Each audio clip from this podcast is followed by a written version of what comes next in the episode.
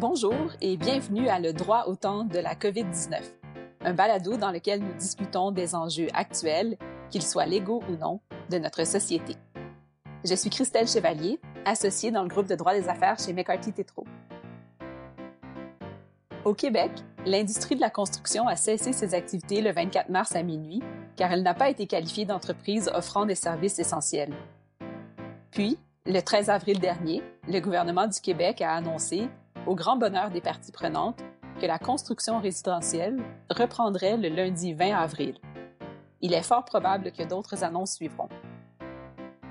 Par ailleurs, M. Legault avait aussi annoncé en conférence de presse que des projets d'infrastructure seront devancés dans le secteur public.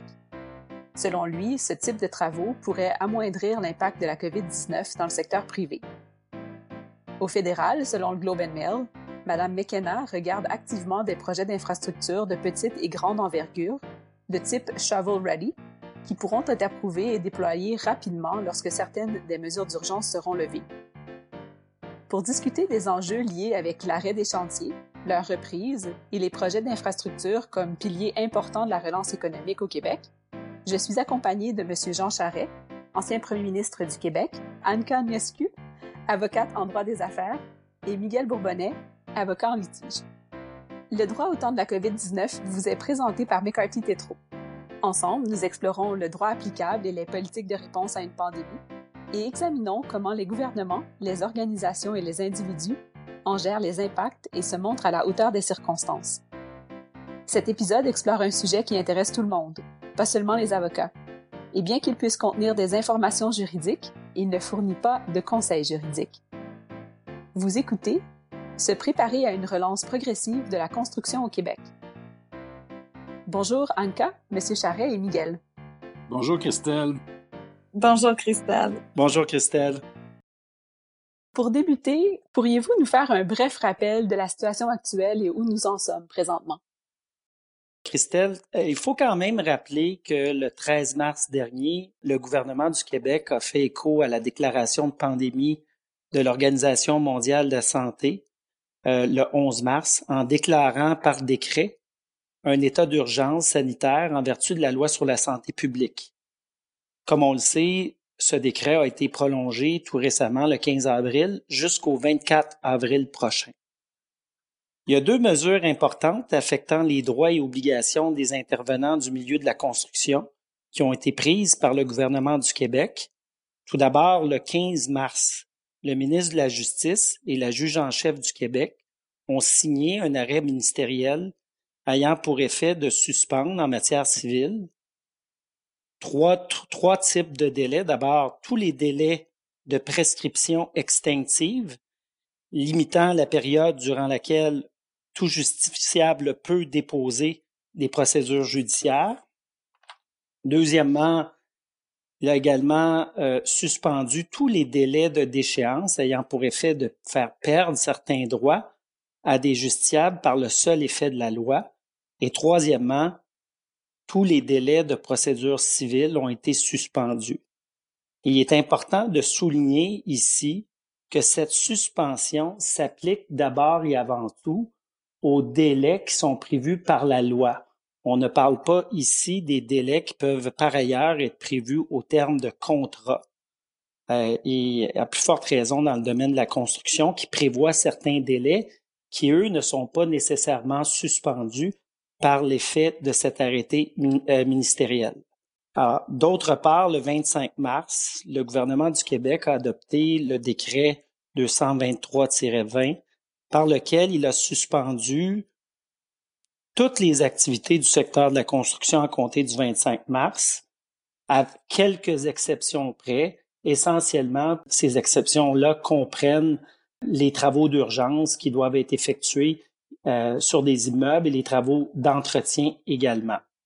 Il n'a pas suspendu, et ça c'est important, le télétravail et les opérations minimales qui sont requises pour assurer la reprise des activités. Christelle, comme tu le mentionnais dans l'introduction, effectivement, le 13 avril dernier, le gouvernement du Québec a annoncé que la liste des services prioritaires sera élargie pour inclure la construction résidentielle. Ainsi, à partir du 20 avril, sont autorisés les travaux de construction en vue de compléter les livraisons d'unités résidentielles prévues au plus tard le 31 juillet 2020. Ceci comprend tous les travaux de construction et de rénovation, incluant ceux liés à l'arpentage et à l'inspection en bâtiment. De plus, la chaîne d'approvisionnement de ce secteur de l'industrie de la construction sera réouverte à partir du 20 avril. Pour ce qui est des autres provinces, il faut savoir que la situation est très différente car la construction continue d'être un service essentiel dans toutes les provinces canadiennes, à l'exception de l'Ontario. En Ontario, le 4 avril dernier, le gouvernement Ford a réduit la liste des services essentiels et à partir de cette date, pour une période de 14 jours qui pourra bien évidemment être révisée, seuls les projets de construction essentiels, y compris les projets industriels comme les raffineries et les usines pétrochimiques, ainsi que les projets d'infrastructure, soit euh, bien évidemment des, euh, des nouveaux hôpitaux, les routes, des ponts pourront continuer. En Ontario, du côté résidentiel, les chantiers qui sont sur le point d'être achevés pourront continuer. Par contre, les nouveaux chantiers, eux, sont, euh, ne sont plus autorisés. Monsieur Charret, comment faut-il envisager cette reprise-là des activités de la construction? Est-ce que vous pensez que le gouvernement a certaines priorités en tête présentement? Ben, le gouvernement euh, actuellement se pose euh, la question suivante. Quand, à quel moment devons-nous réouvrir et comment devons-nous réouvrir l'économie après l'avoir fermée? Et Christelle, pour, pour se mettre un peu à leur place, essayons de voir ça en trois phases. La première phase dans laquelle nous sommes actuellement, c'est la phase de ce qu'on appelle lockdown, shutdown. Et c'est une phase qui est beaucoup influencée par les épidémiologistes du gouvernement. Euh, la santé et les enjeux de santé. Alors, on ferme l'économie, on arrête les activités. Et les interventions du gouvernement à l'étape où nous sommes, c'est des interventions qui visent surtout à remettre de l'argent dans les mains des, euh, contribuables, leur permettre de survivre, de garder la tête au-dessus de l'eau. Alors, c'est pour ça qu'on leur donne 2000 dollars par mois, on fait des prêts aux euh, petites et moyennes entreprises pour qu'ils puissent continuer à opérer. Nous entrons maintenant dans la deuxième période. Et la deuxième période, c'est la période post-fermeture, post-lockdown et pré-vaccin. Alors, cette période-là va être en dents de Et graduellement, le gouvernement va chercher à réouvrir l'économie. Il envoie un signal très fort avec la construction parce que c'est un, secteur qui génère beaucoup de retombées économiques en disant, ben voilà, on va commencer avec le secteur de la construction. Mais ce qu'il faut savoir, c'est que la condition de reprise des activités, ce sera le respect de normes sanitaires. Alors, la distanciation sociale, euh, le port de masque euh, dans certains cas, et euh, il y aura encore beaucoup de règles qui vont entourer la reprise des activités économiques dans la phase où nous sommes, incluant pour la construction. Alors, la priorité, c'est de repartir l'économie. Et après ça, on arrive à la troisième étape, qui va être après les vaccins, qui, qui va vraiment être une grande reprise. Et le vaccin risque d'arriver dans 18 mois. Mais en, en attendant, le gouvernement va dans la deuxième phase, celle dans laquelle nous entrons, faire des projets d'infrastructure, des projets qui euh, ont des retombées économiques fortes. Alors, construction de routes, ça peut être la technologie, ça peut être du 5G, ça peut être, il y a toute une kyrielle de projets, tant au palier fédéral qu'au palier, provincial, qui seront soutenus. Ils le seront dans un contexte où il y aura beaucoup plus de flexibilité dans les critères d'admissibilité des programmes beaucoup plus de flexibilité du fédéral dans les conditions imposées aux provinces, l'idée étant d'aller le plus rapidement possible pour faire travailler le plus grand nombre de gens possible et avoir des retombées le plus rapidement possible. C'est tout un tour de force en pensant d'un côté à maintenir les normes sanitaires ou la distanciation sociale ou toute autre mesure que la santé publique va vouloir nous imposer, en relançant cette économie-là. En fait, ça va être, vous avez raison, je pense que ça va être effectivement en denti. Miguel et Anka, quels enjeux pratiques la suspension des chantiers de construction euh, a-t-elle soulevé et soulève-t-elle encore? Ben, il est clair, Christelle, que les, les impacts de la suspension, ou on devrait dire aussi de la reprise et du et de, de l'industrie de la construction après la reprise sont considérables faut souligner que l'industrie de la construction implique de multiples intervenants directs et indirects, qu'il s'agisse des propriétaires donneurs d'ouvrages, entrepreneurs, sous-traitants, fournisseurs, professionnels, mais aussi les prêteurs, locataires et acquéreurs des, immeubles. Donc, c'est autant, ça crée autant de relations juridiques entre les, parties, autant d'enjeux pratiques concrètement au plan opérationnel qui vont soulever des défis. Et le premier impact, clairement, on le sait, ça va être les retards. Il va y avoir des retards considérables dans les chantiers qui ne seront pas nécessairement équivalents à la période de suspension des activités. Et ça, ben, c'est en raison, pour des raisons de remobilisation des chantiers, de coordination des, des chantiers, mais aussi en raison de la mise en œuvre des mesures sanitaires que le, le, domaine de la construction va devoir respecter pour encore plusieurs mois, voire peut-être plus qu'une année. Il y a aussi également euh, l'effet domino, euh, l'effet domino de l'ensemble de ces mesures-là sur l'ensemble des intervenants de la construction, qui va entraîner également un impact pour la livraison des, euh, des immeubles. dans le domaine commercial, évidemment, il y a tout le volet locatif aussi qui va être impacté ça va impacter le plan d'affaires de l'ensemble des, intervenants de la, construction, y compris euh, dans le milieu des prêteurs également, qui soutient cette industrie-là, qui va également être impactée.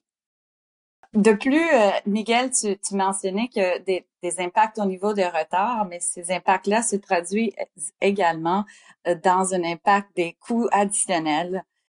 Tout d'abord, la suspension des chantiers de construction va impliquer euh, des coûts directs qui vont être euh, reliés principalement au démantèlement, à la sécurisation et la démobilisation des chantiers qui euh, a dû se faire assez rapidement.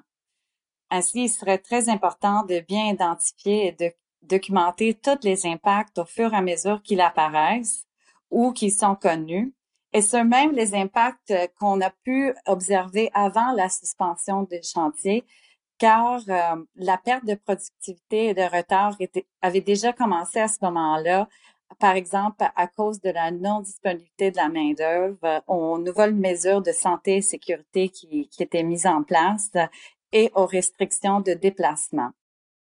Merci, Anka. Euh, effectivement, je pense qu'on réalise là que euh, ça cause beaucoup d'enjeux pratiques, mais qu'en est-il des enjeux plutôt juridiques? De la situation actuelle sur euh, l'industrie de la construction? Ben, au plan juridique, Christelle, euh, comme plusieurs le savent déjà, parce que la notion est évoquée souvent, au cœur des préoccupations juridiques se trouve la, la, la notion de force majeure. la force majeure, c'est quoi? C'est, elle est définie à l'article 1470 du Code civil comme étant un événement qui est imprévisible, irrésistible, euh, et, donc, c'est un, c'est un événement qui est hors du contrôle des partis. On peut penser, a priori, Christelle, que la pandémie de la COVID-19 constitue une force majeure. Euh, par contre, comme va le commenter plus avant euh, Anka, il faut toujours regarder comment cette notion-là s'applique et s'articule dans le cadre de la relation contractuelle des partis et en fonction des faits dont il est question. Il faut savoir que la force majeure a été reconnue dans le passé dans plusieurs situations exceptionnelles. D'abord, on a pu recenser dans la jurisprudence que la crise d'Oka a été euh, euh, invoquée comme et avec succès comme euh, motif de force majeure. La crise du verglas de, de 1998, les attentats du 11 septembre 2001 et plus récemment le virus H1N1. Il y a trois remarques euh, additionnelles qui m'apparaissent importantes pour compléter le tableau général sur la notion de force majeure. D'abord, euh, le fardeau de démontrer la force majeure repose sur la partie qui l'invoque.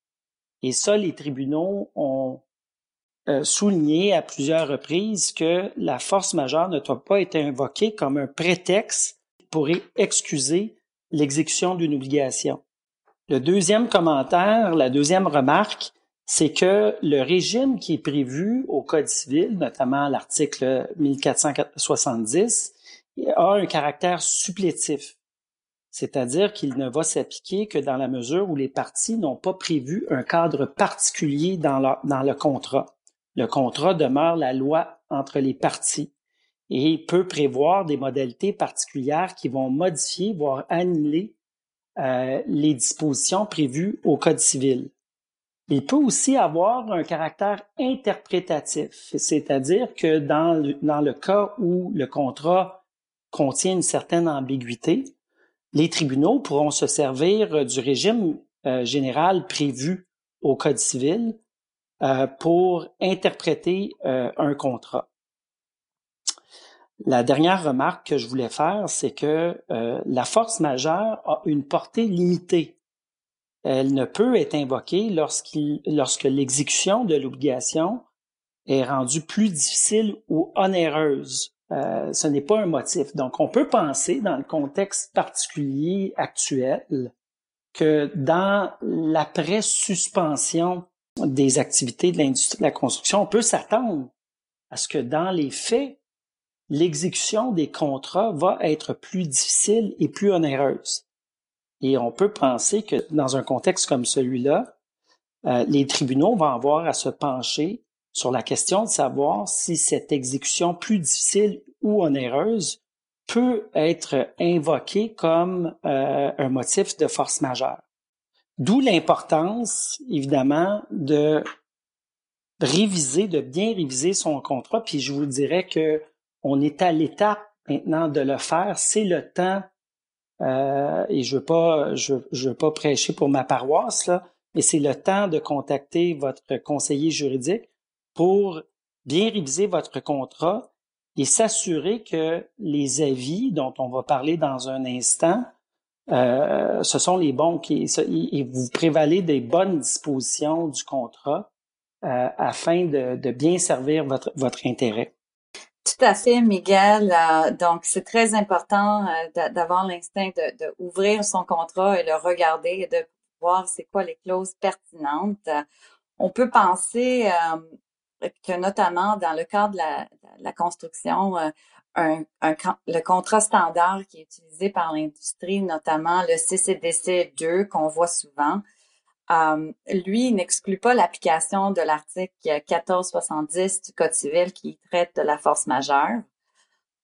Euh, et de plus, une pandémie n'est pas expressément prévue dans le CCDC comme un événement de force majeure. Par contre, le CCDC, lui, il prévoit que euh, l'entrepreneur sera excusé du retard de réaliser l'ouvrage dans les délais prévus au contrat si c'est en raison d'une cause indépendante de sa volonté. Donc, on peut penser que la, une situation du COVID est une cause indépendante de sa volonté.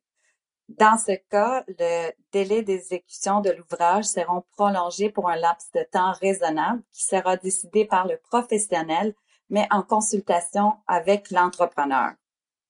De plus, il faut savoir que le CCDC prévoit également euh, et expressément que dans le cas où un entrepreneur ne peut exécuter un ouvrage en raison d'une ordonnance de suspension qui serait émise par une administration publique compétente, sauf dans la mesure où cette ordonnance-là n'est pas émise à, cause d'une faute de l'entrepreneur, qui ne sera pas le cas dans une situation de COVID nécessairement, les délais d'exécution du contrat seront prolongés d'une période de temps raisonnable et l'entrepreneur aurait droit d'être remboursé pour des frais raisonnablement encourus en raison d'une telle suspension. Précisons que si l'ouvrage est suspendu pour une période de plus de 20 jours ouvrables ou plus en raison d'une telle suspension émise par une administration publique, l'entrepreneur pourra également en demander la résiliation du contrat. Un autre enjeu juridique à considérer sont les changements de loi car les décrets du gouvernement pourront être considérés comme des changements de loi, donnant droit à un ordre de changement dans certaines circonstances. Ici encore, euh, c'est très important de euh, regarder les termes et les dispositions pertinentes du contrat, car selon les circonstances, et chaque contrat est un cas d'espèce, pas toutes les euh, les, pas toutes les modifications de loi vont donner droit à un ordre de changement. Dans le cas du CCDC 2, par exemple, les deux parties, soit le donneur d'ouvrage ou l'entrepreneur, pourront en présenter une réclamation pour une demande de modification si dans si une, modification de loi intervenue après euh, l'appel d'offres a des incidences sur le coût de l'ouvrage. Il y a un dernier impact juridique quand même important. On a parlé des, délais qui avaient été suspendus par euh, l'arrêté ministériel. Alors, évidemment, dans le domaine de la construction, vous avez euh, évidemment les hypothèques légales qui doivent être publiées, les avis d'hypothèque légale publiés dans les 30 jours suivant la fin des travaux. On peut penser que l'arrêté ministériel a eu pour effet de suspendre euh, les délais pour le dépôt euh, de, des avis d'hypothèque légale, bien que plusieurs continuent de déposer, de, faire publier les avis d'hypothèque légale euh, au registre foncier comme mesure conservatoire afin d'éviter toute ambiguïté à cet égard. Oui, effectivement, Miguel. c'est probablement euh, bonne pratique si on est en mesure de le faire, de, de ne pas nécessairement se fier sur euh, l'arrêt et de, et de faire les dépôts là, au, fur et à mesure. Exactement. En fait, c'est comme pour les procédures judiciaires. Alors, évidemment, on peut penser que à l'ouverture des tribunaux euh, et lorsque le décret euh, de suspension va prendre fin, il va y avoir multiplication des procédures qui vont être déposées. Alors, je pense que c'est une bonne pratique de poursuivre la gestion des dossiers c'est une bonne façon de, s'assurer qu'on ne perdra pas de droit euh, en raison de l'écoulement de, délai. Tout à fait.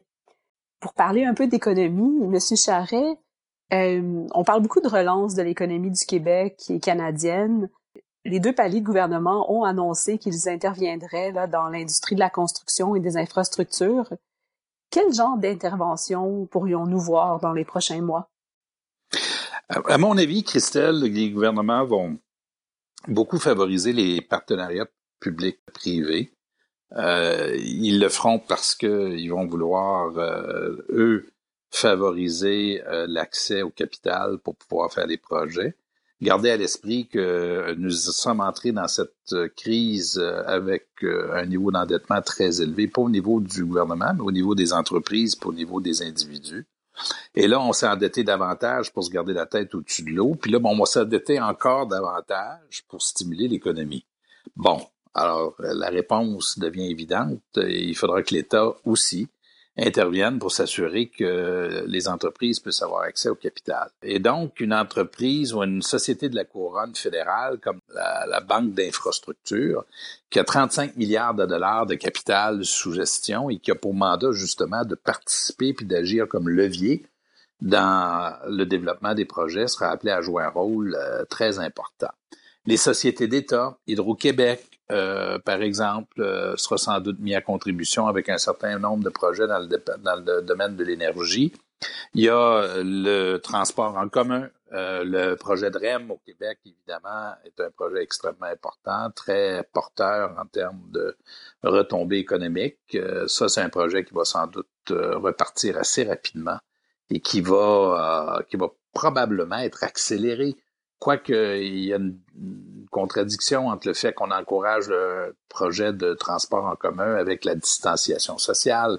On voit bien la nouvelle ère dans laquelle on rentre. C'est pour ça que je faisais référence un peu plus tôt à, l'étape de la découverte d'un vaccin. Parce que la découverte d'un vaccin, ben là, ça nous ramène davantage vers une vie normale.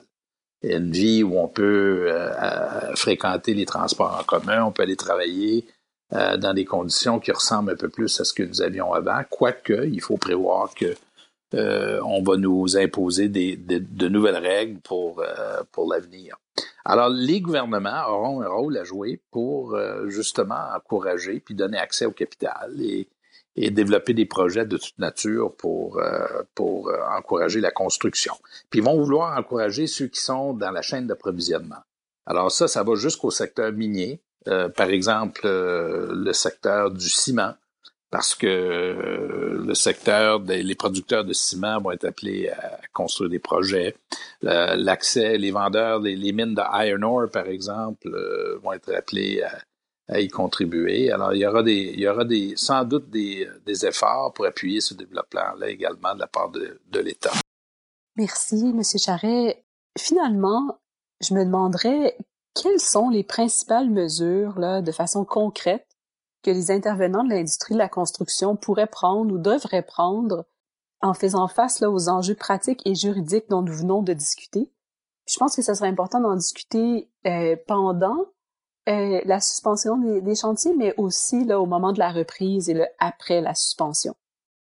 Tout à fait. Euh, ben, D'abord, comme on le mentionnait tout à l'heure, il faudra regarder les dispositions contractuelles qui sont applicables entre les parties et s'assurer qu'au niveau des avis, tous les avis ont bien été envoyés euh, et, que les parties connaissent leur euh, allocation du risque dans un premier temps. Euh, nous parlions euh, tout à l'heure également du, du, contrat standard, le CCDC 2. Donc, lui, notamment, prévoit une obligation d'en aviser le professionnel dans les dix jours ouvrables à compter d'un commencement d'un retard.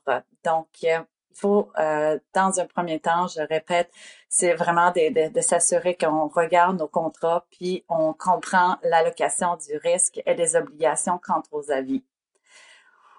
Il faut également on s'assure de bien documenter les impacts de, de du COVID et des suspensions des chantiers au niveau des retards et des coûts.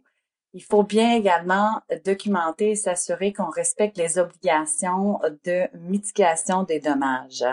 Euh, par exemple, il faut revoir s'il faut reséquencer les échéanciers, accélérer les travaux et dans certains cas, mettre en place des plans de contingence pour remplacer des fournisseurs clés euh, dans, euh, dans le besoin.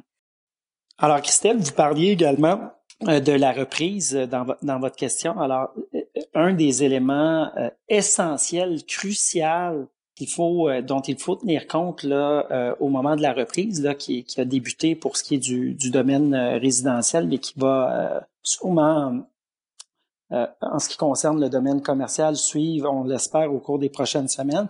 Et ça prend un plan de reprise des activités. Ça, c'est essentiel. Et je suis convaincu que la majorité des intervenants de la construction sont, sont, sont à le préparer actuellement.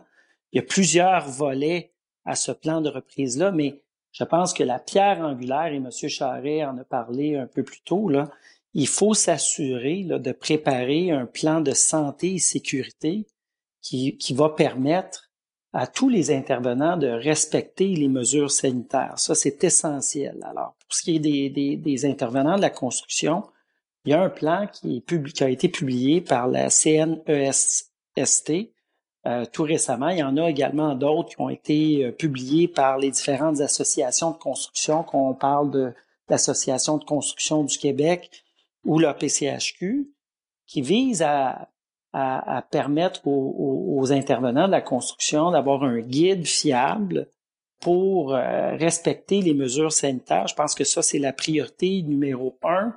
Euh, jusqu'à ce qu'on ait un vaccin, il va falloir respecter ces mesures sanitaires pour le bien de l'industrie. Alors ça, je vous dirais que c'est la priorité numéro un. Deux, évidemment, au plan opérationnel, il va falloir réorganiser euh, l'ensemble des, des, échéanciers. Et quand on parle des échéanciers, on parle des échéanciers de construction, mais ça peut toucher également les financements dont les intervenants sont, sont évidemment très, euh, très préoccupés actuellement. Et euh, ces échéanciers-là ne seront pas nécessairement arrimés avec la période de suspension pour les raisons qu'on a évoquées plus tôt, euh, notamment les, les délais inhérents à la coordination, à la remobilisation et au respect des mesures sanitaires. Un volet également qui m'apparaît très important, c'est il faut un plan de communication avec les différents intervenants avec lesquels vous allez avoir interagir après la suspension. Alors, tout ça va se faire notamment dans le cadre de réunions de chantier, avis aux employés euh, en ce qui concerne les mesures sanitaires, mais également avec les prêteurs dans le cadre qui sont impliqués dans un projet pour établir un nouveau calendrier euh, de déboursement progressif.